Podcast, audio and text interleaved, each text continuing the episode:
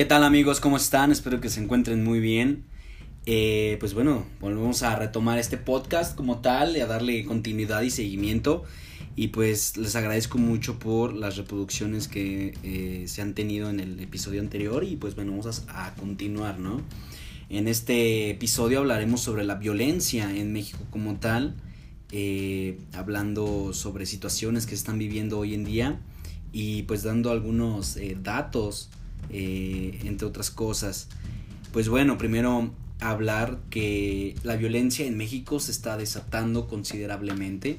Hay estados en los cuales ya están sumidos bajo la violencia eh, por el narcotráfico, la delincuencia, etcétera, etcétera. ¿Qué está pasando? O sea, eh, esto se debe a una baja respuesta por parte del gobierno, tanto como gobierno federal como gobiernos estatales, ¿Qué está pasando realmente, no? Eh, pues bien, si bien sabemos actualmente se está viviendo mucha violencia en diferentes estados, pero los mayores, eh, los estados con mayor índice de violencia son Guanajuato, eh, actualmente Ciudad Juárez y también Baja California. Si mal no recuerdo, ahorita están en situaciones con mucha violencia.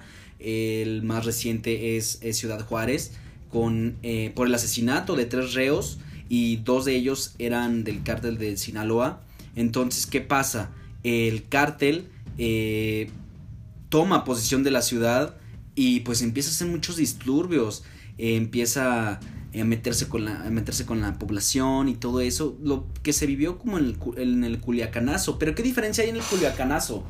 Eh, la diferencia con, aquí notable es que en el Culiacanazo fue un operativo fallido eh, por la captura del hijo del Chapo Guzmán, de Ovidio Guzmán, y eh, pues al ver que fue un fracaso la operación, el presidente tomó la decisión de que se soltara al hijo para evitar más muertes, tanto como miembros de, de, la, de la Sedena, como miembros eh, policíacos y también de la población, porque se estaban metiendo ya con la población. Fue una respuesta por parte del cártel de Sinaloa por la captura de, de este personaje y decidieron tomar la, la, la ciudad y ahí demostraron pues su poder que tienen, ¿no? Y eso creo que es preocupante porque da a entender que eh, lo, los cárteles tienen poder ante el gobierno, cuando debería ser al revés, el gobierno es el que debe de tener el poder. ¿Qué se vio con Michoacán? Michoacán en algunos eh, municipios estaba totalmente tomado eh, por, eh, por el cárteles, por, ahí por, la, por el narcotráfico y la gente tuvo que salir de, esos, de esas localidades para, para no estar ahí en la violencia. ¿Y qué pasa? La Sedena junto con la Marina eh, y junto con elementos estatales hicieron un operativo en el cual fue impresionante. O sea, tomaron municipios que tenían meses o incluso eh, años tomados por, por el narcotráfico y en menos de 30 días, o menos inclusive, mucho menos de 30 días, eh, tomaron esas, esos, esas, esas localidades, ¿no? O sea, fueron totalmente ya resguardadas por, por elementos de la Sedena, de la Marina y de elementos estatales. Ahí es donde te demuestras que realmente el gobierno tiene el poder. O sea, si el gobierno realmente se concentra en utilizar su poder militar, puede acabar fácilmente con, con el narcotráfico. Pero ¿por qué no lo hacen? Porque el narcotráfico juega sucio. Es como de que, ah, si tú me fregas a mí, pues ahora yo me voy, no con tus elementos eh, de la Sedena, ni de la Marina, ni, ni policíacos, me voy con la población, porque están vulnerables. Porque hay que saber que un elemento de la Sedena está totalmente capacitado para enfrentarse a siete, siete sicarios. ¿Qué diferencia hay? Es que eh, mayormente los sicarios eh, no tienen experiencia militar. Ah, como un militar lo, tiene, pues obviamente, porque tienen eh, entrenamientos, capacitaciones, etcétera, en donde los forjan a ser más tácticos, ser más analíticos, estrategia, estrategas, etcétera, etcétera. Entonces, eh, estando más capacitados que el narcotráfico, pero obvio, o sea, el narcotráfico a veces recluta eh, exintegrantes de la Marina o de la misma de Sedena para ser partícipes con ellos porque pues, les ofrecen mayor, un, salario mayor, ¿no? Y, les conviene tener a ese tipo de personas porque conocen las estrategias de, de, de estas de estos elementos y pues dicen, ¿sabes qué? Pues podemos contraatacar con esto, ¿no? O algo así. Entonces, eh, pues como te decía, se logró capturar y ahí es donde demuestras que la Marina y, la Sedena, o sea, el gobierno tiene el poder totalmente, pero no lo utiliza por eso, porque el narcotráfico juega sucio y se está viendo ahora con eh, en Ciudad Juárez, en Baja California y en y en cómo se llama y en, Guanajuato. Guanajuato también es un es un lugar precioso, Guanajuato, la verdad es uno de los estados muy bonitos, pero qué triste que esté eh, sumido en esta en esta violencia, ¿no?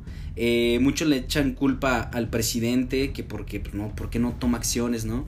Hay que también en cuenta que pues eh, no todas las decisiones las puede tomar, o sea, el presidente no las, no las autoriza totalmente, o sea, también tienen que ir, eh, o sea, el presidente puede decir, ¿sabes qué? Vamos a utilizar a la Marina para estas operaciones, pero pues también está el, eh, los secretarios, ¿no? Y, a lo mejor el secretario de gobernación te dice, no, pues sabes qué, no es viable por esto y por esto, pero a lo mejor el de la Marina, no, sí, nosotros, tú dinos y nosotros hacemos esto, ¿no? O sea, ¿qué diferencia hay de, de, la Marina y de la Sedena a diferencia de los policías? Que la Sedena y más la Marina, la Marina es, ellos hacen lo que los de arriba les dicen. Si, si el presidente les dice a la Marina, ¿saben qué? Vayan y capturen a esta, a esta persona, la Marina hace todo lo que, lo que tenga que hacer, todo bajo su poder y lo captura. La Marina no puede tomar decisiones autónomas, necesita que alguien las, eh, les diga y las autorice. O sea, es como, vamos a ponerle, la Marina es el, es el perro que tú mandas a capturar a, alguien, ¿no? O sea, como cuando llevan los policías ahí los perros y los rastrean y, o sea, acata las órdenes, ¿no? Entonces, eh, eso es lo que los hace especiales a la Marina. O sea, la Marina no es como de que el secretario de la Marina eh, indicó que por autónomamente, sin cosa del presidente, que fueran por, por este, por Ovidio, vamos a ponerlo así, ¿no? Que fue el más reciente. No, porque aquí es que el presidente se los diga. El presidente tiene que decirles a la Marina y la Marina actúa. ¿Sí? Esa es la diferencia y eso los hace incluso más especiales. De hecho, la Marina es el, eh, el poder militar eh, más fuerte y más respetable e incorruptible de, del Estado, o sea, del, sí, del poder militar de, de, México, o sea, de la nación. Entonces, eh, cuando la Marina se mete en situaciones como estas de narcotráfico o de delincuencia, es porque ya es un problema grande y se necesita atenderse de volada. Entonces, cuando dices, ¿sabes qué? Se me está haciendo las manos, ¿qué hacemos? Manda a la Marina. La Marina es como lo más pesado que tienen y ya cuando la Marina se mete, se arregla el problema. ¿Qué pasó hace poco? No fue hace mucho que secuestraron a dos de la Marina. La Marina se movió, o sea, porque te metiste con los que no debías de meterte. Hasta los mismos narcotráficos dicen, con los de la Marina no se meten. No te tienes que meter con los de la Marina, métete con los, de la Sedena, con los de la policía, ¿no? con los eh, elementos de la fiscalía. Pero con la, con la Marina, perdón, no se metan. Porque la Marina, eh, ellos sí, o sea, a ellos no, no les va a importar quién eres. Ellos lo hacen. Y lo hacen y lo van a hacer y hasta que la tarea esté finalizada. Vamos a ponerle así. Porque hace poquito fue el escándalo de que se reveló que elementos de la Marina estuvieron encubriendo eh, situaciones de los del caso de Ayotzinapa y es como el mismo presidente lo dice, no es que ellos hayan sido corrompidos, sino la Marina se rige bajo a alguien que está más arriba. Entonces, si esa persona que estuvo más arriba, que en este caso pues fue el presidente en ese entonces, Enrique Peña Nieto, les dijo, métanse en esto para encubrirlo, la Marina lo hace, porque ellos, ellos acatan las órdenes de arriba. Entonces, eso, eso es, eh, pues, lo que los hace especiales, como comentaba anteriormente, a, los de la Marina. Entonces, bueno, pues ya regresando un poquito más así el tema de la violencia, pues en los últimos eh, años eh, México se ha sumido bajo, un, bajo una violencia eh, en la cual no, hemos, no se ha podido recuperar al 100. De, lastimosamente en los últimos 2-3 años la alza, el, el índice del, el índice ha ido alzándose considerablemente en donde pues no sé, o sea, 26 eh, o 30 de 100 habitantes eh, son asesinados, ¿no? Entonces es un, es un índice, es una cifra demasiado alta que tiene que atenderse y que preocupa bastante a, la población, ¿no? Que es lo que pasa, como comentaba en Guanajuato, ahorita ha sumido en, violencia, eh, Celaya, Irapuato, eh, que son eh, los municipios en los cuales hay mucha violencia. De hecho, creo que a cierta hora ya no puedes transitar, como un tipo toque de queda, y ya no puedes transitar, o sea, ya no puedes por lo mismo de la peligrosidad que hay, ya no lo puedes hacer. Entonces, imagínense estar en, en un pueblito mágico, ¿no? De alguno de estos, de estos estados y que no puedas disfrutarlo al 100 por la violencia, pues es algo que quita, ¿no? O sea, la magia, eh, o sea, pues eso, o sea, qué triste que a las nuevas generaciones que vayan a venir, pues van a vivir en un, en un país sumido bajo violencia, que es un país hermoso, con mucha eh, diversidad, con mucha cultura, con, con mucha tradición, con, eh, o sea, es un país hermoso, pero que está sumido bajo la violencia y eso es triste, o sea, y eso va a perjudicar al rato, eh, o sea, eso al rato va a perjudicar tanto en las inversiones porque a lo mejor los inversionistas ya no van a querer invertir aquí porque van diciendo, pues es un país peligroso. Y, y ¿qué nos garantiza que los trabajadores pues te, puedan salir a, sus casas con tranquilidad para ir a operar, para ir a, a trabajar en nuestras empresas sin que pues, se sientan eh, con ese temor de que les vaya a pasar algo por la violencia, ¿no? O sea, también es, un, la violencia es un indicador para invertir, o sea, también es eso. Cuando una empresa quiere invertir, eh, lo hace en estados donde el índice de violencia es baja, porque eso también les puede, les puede garantizar ciertas cosas, ¿no? Entonces, también es eso. ¿Qué pasó con lo de Calderón? No sé si se acuerdan, por aquello del 2010, si mal no recuerdo, creo que sea 2010 digo, no tengo el año exacto, pero que durante ese sexenio fue la guerra contra el narcotráfico, que Calderón dijo, no, no, no, aquí el narco no nos va, no nos va a ganar, aquí nosotros vamos a hacer lo que... O sea, vamos a demostrar el poder militar y vamos a demostrar el poder del gobierno, que nosotros somos los que mandamos realmente y no ellos. ¿Y qué hacen?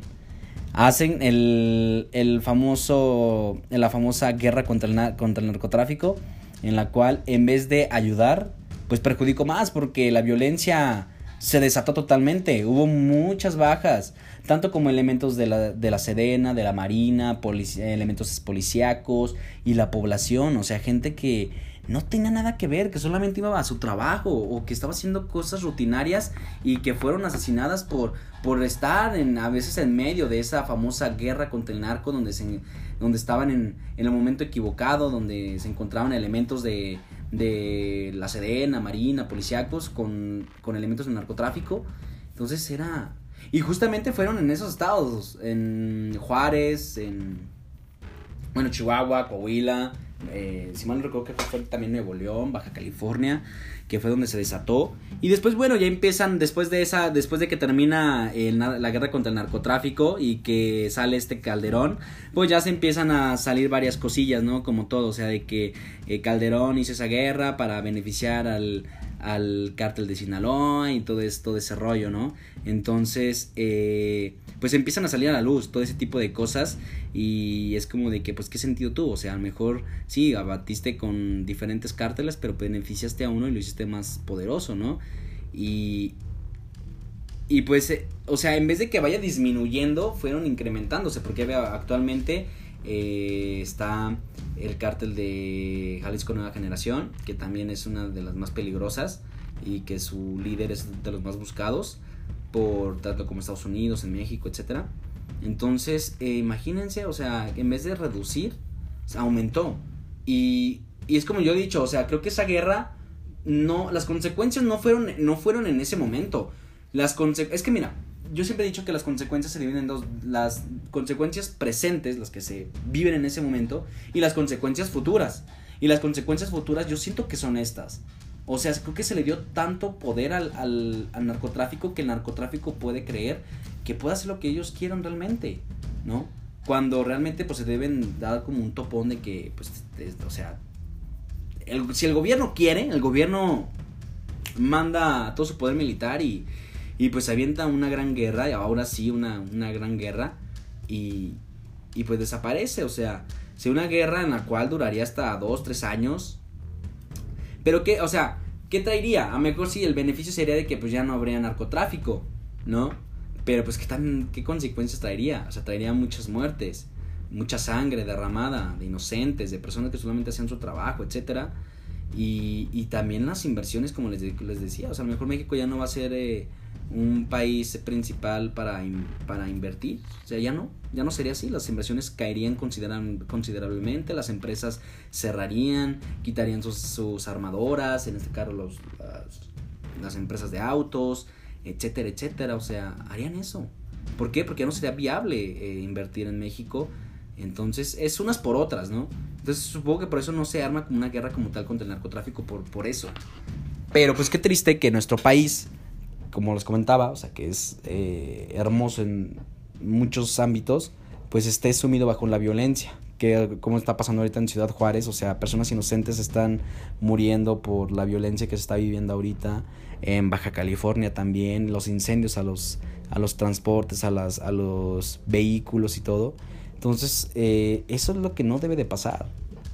Y aquí el presidente pues ya debe tomar decisiones en las cuales ya debe, o sea, ya como un comandante en jefe de las Fuerzas Armadas ya debe tomar una, una, una decisión, ¿no? O sea, de decir, ¿sabes qué? Pues vamos a utilizar la militar, vamos a utilizar a la Sedena. ¿Qué es lo que quiere hacer ahorita? Lo que quiere hacer es que eh, la Guardia Nacional, ahorita la Guardia Nacional está eh, comandada por la Secretaría de Seguridad Pública, porque si mal no recuerdan fue como que el cambio que hubo de Policía Federal a Guardia Nacional. Por eso actualmente ya no existe la Policía Federal, ahora es la Guardia Nacional. Pero ¿qué quiere hacer López Obrador? Que la Guardia Nacional deje de ser parte de la Secretaría de Seguridad Pública y pase a ser a la Secretaría de la Defensa Nacional, o sea, la, de, la Sedena.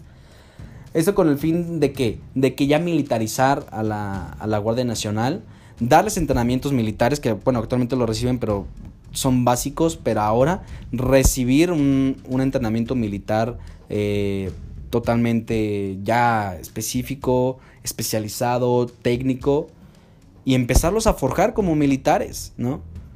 O sea, a lo que yo veo y a lo que se ha estado viendo, la línea jerárquica sería policía municipal, policía estatal y la, y la Guardia Nacional. La Guardia Nacional puede ser, eh, fungiría por de dos cosas, o sea, como policía, o sea, para hacer patrulleos y todo eso, y para operaciones especiales eh, que sean comandadas por la, eh, por la Sedena, ¿no? Supongamos que a lo mejor hay un operativo en donde se mandan a, los de la Sedena, a los de a los soldados, pero pues también ir a la Guardia Nacional, porque ya pertenecerían en eso, ¿no? O sea, fungirían dos actividades, la cual pues es bueno porque ya si tienes patrulleo de por parte de la Guardia Nacional, pues ya no ya no van a ser policías de la Guardia Nacional o elementos de la Guardia Nacional, ya serán soldados de la Guardia Nacional. Entonces ya eso ya sería un poco más pesado, ¿no? Ya imagínate, a tener soldados de la Guardia Nacional patrullando, pues ya es, ya es un peso que da.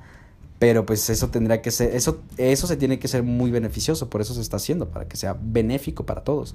Y tratar de eh, bajar los índices de violencia, tratar de hacerle frente al narcotráfico, que no es fácil, el narcotráfico yo siempre lo he dicho, no se va a acabar hasta que se, realmente se le ponga un alto o una guerra como tal, pero mientras no, es un cáncer que va a seguir durante años y años y años y años y años y años, o sea, así mueran esta generación de, de, de, todo, de todo ese mundo, pues van a llegar más generaciones, ¿no? Como todos, o sea, entonces, eh, pues es triste ver a un México sumido bajo la, bajo la violencia, y que nuestros gobiernos no hagan nada. O sea, y como les digo, o sea, le echan la culpa al, gobierno federal, pero pues también hay que recordar que existen gobiernos municipales y estatales, ¿no? O sea, es como de que, de que pues se limpia las manos, ¿no? Es como de, pues el presidente no, no hace nada. Pero es como a ver, tú cabrón, o sea, ¿qué estás haciendo tú? O sea, tú eres el gobernador, ¿qué estás haciendo? Tienes elementos, tienes elementos bajo tu poder. Ahorita tienes la Guardia Nacional, tienes elementos de eh, municipales y estatales. ¿Qué estás haciendo tú? Si necesitas apoyo militar, pide, la, apoyo militar.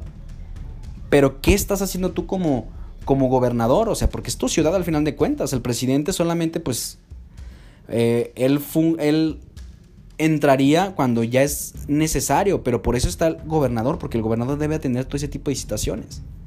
¿Y qué hace? No hace nada. Entonces, ¿qué hacen? Ah, pues me limpio las manos, el presidente no, es, no hace nada. El presidente no nos apoya y todo es como de, no, o sea, Tú tienes elementos bajo tu poder, utilízalos. Y si no puedes, pide ayuda y dile, presidente, necesito ayuda, mándeme más militares o meta la marina. Y el presidente puede tomar la decisión, ¿sabes qué? Sí, la marina ya va en camino. ¿No? Entonces, es eso, o sea, le echan la culpa al presidente, pero pues también hay que saber que tenemos un gobernador, tenemos un presidente municipal. Y no son de chocolate, por algo están ahí, por algo se les paga. Y no es una cantidad eh, como un, un operario o alguien con un salario mínimo. O sea, es una buena cantidad que se les paga. Y todas se van de viaje. Y lo pagan con los impuestos, porque, pues, ah, ¿qué creen? ¿Que todo que, que lo agarre de su salario? No, pues no. Es con los impuestos, o sea. Imagínense. Pues que sirvan de algo. O sea, no están ahí nada más en eventos y yéndose de viaje, tomándose fotos o subiendo historias de que miren la lluvia, que, que nada, es que miren, o sea, no, no, no, o sea, no están pintados de chocolates, están ahí, entonces tienen que eh, obedecer, ¿no? Tienen que responder ante por la sociedad. Entonces, pues es triste, amigos, es triste. ¿Tú qué piensas sobre esto que está pasando en México? ¿Tú qué piensas? como te comento, el índice está subiendo. Eh, hemos subido varios porcentajes, entonces sí, sí es de preocuparse, pero igual, o sea, la paranoia no hay que crearnos paranoia, al contrario, hay que pues cuidarnos, estar eh, cuidándonos. Les voy a contar algo que me pasó ayer. Ayer yo eh, salí con mis amigos a, a, un lado aquí por mi estado, Calvillo. Estamos ahí, muy a gusto. Y de repente se con unos chavos y, ah, que unos cayeron chido, que la música y todo, ah, pues chido, ¿no? Al principio dije como que, ¿qué pedo, qué pedo, no? O sea, porque pues, digo, ya entre tantas cosas, pues ya no sabes ni, ni qué rollo, sinceramente. O sea, ya no sabes de que a lo mejor nos quieren aplicar un 4, nos quieren distraer o nos quieren pedir algo, no sé, no sé, o sea, ya no sabes la verdad. Pues total que nos dijeron que pues se habían bajado, o sea, ellos estaban con unas personas, pero estas personas estaban peleando y se habían bajado porque pues no quieren estar ahí, eran dos chavos y un chavo, pero el chavo ya venía muy pedo, muy, muy pedo. Entonces, pues ya, ya le estaban hablando que porque ya se iban a ir, ya los chavos están despidiendo, todo, pero como que se malvibró el chavo y todo. Entonces, cuando ya los chavos ya habían llegado a, para subirse al carro, ellos, pum, se fueron, ¿no? Y los dejaron ahí. Ahí en la carretera, los dejaron. Entonces es como de que, pues ya ellos recordaron que nos habían, nos habían topado.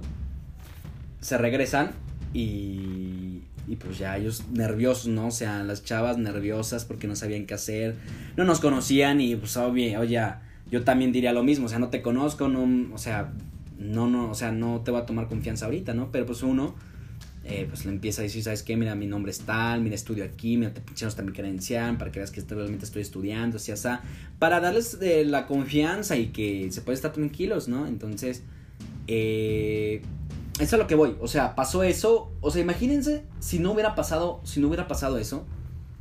¿Qué hubiera pasado con las personas? Están solos en la carretera. Pasa alguien y pues los secuestra. O sea, ¿por qué es lo que pasa? ¿Qué es lo que pasó con, con Devani? O sea, con Devani también pasó lo mismo. O sea, la dejaron sus amigos y ¿qué pasó? La secuestraron y luego la asesinaron y la tumbaron y la aventaron ahí en, en una cisterna. Bueno, es supuesto, ¿verdad? Digo, supuesto, porque también eso es un caso, es un caso también medio extraño, pero igual si lo quieren escuchar, ahí están los episodios, están en dos partes y pues ahí pueden, pueden escucharlo. Entonces, eh, ¿qué pasa? O sea, imagínense, si no, si no hubiéramos estado nosotros ahí, o sea, ellos estuvieran ahí solos, ¿no? O si nosotros fuéramos otras personas y que a lo mejor les, les hacíamos así creer que queríamos, eh, que, ay, vente la comida, y les hacemos algo, o sea, imagínense. O sea, también la seguridad también depende de nosotros, o sea, qué tanto nos estamos cuidando, con quién también nos rodeamos, o sea, también, o sea, eh, no hay que darles pie también a, a ese tipo de personas, a los delincuentes, a, que progresen este tipo de situaciones si nosotros nos sabemos cuidar, o sea, no es que te digo que no salgas de tu casa, mm. sino ándate con cuidado, cuídate con quién te juntas, porque también depende muchísimo de, tu seguridad y que este eh, índice de violencia y secuestros, asesinatos no crezca más.